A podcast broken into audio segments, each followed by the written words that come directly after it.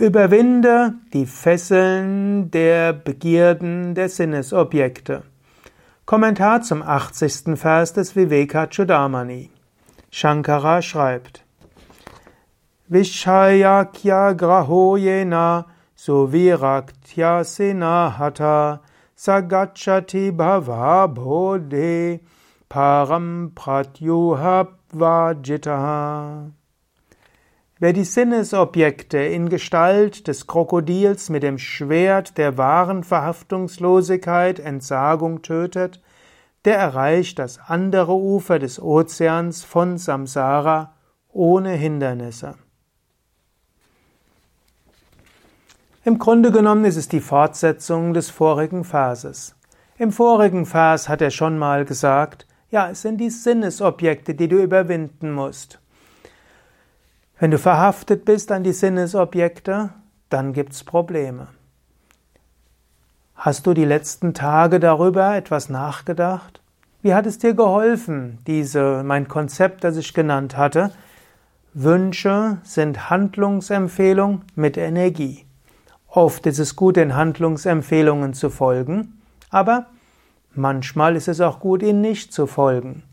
Und manchmal ist es gut, einfach aus Prinzip Nein zu sagen. Wenn dein Geist sagt, ich brauche noch eine zweite Teller Nachtisch, kannst du sagen, danke für die Handlungsempfehlung.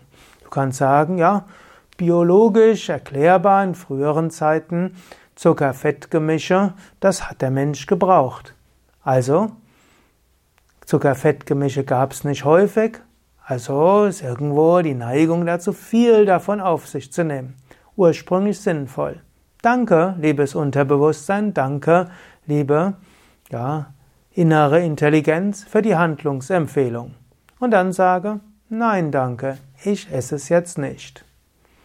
Oder morgens früh, du entscheidest dich, du willst morgens um 6 Uhr meditieren, um halb sechs kommt der Wecker, klingelt der Wecker, Sag, oh, die Decke ist so schön und der Quiz ist so schön.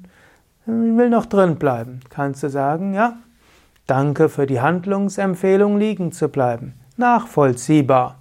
Es ist hier warm, es ist angenehm. Es ist ein sinnvoller Wunsch, da zu sein. Und ich will meditieren. Ich stehe jetzt auf. Oder du hörst, dass jemand etwas Schlimmes über dich gesagt hat. Sofort willst du aufspringen und dem Menschen seine, deine Meinung sagen. Oder mindestens auf Facebook oder Twitter oder WhatsApp oder eine E-Mail schreiben, wie schlimm du das findest. Kannst einen Moment innehalten und kannst sagen, aha, da ist eine Information. Die Information, dass eventuell jemand etwas gesagt hat, was nicht so schön ist. Vielleicht ist die Information falsch.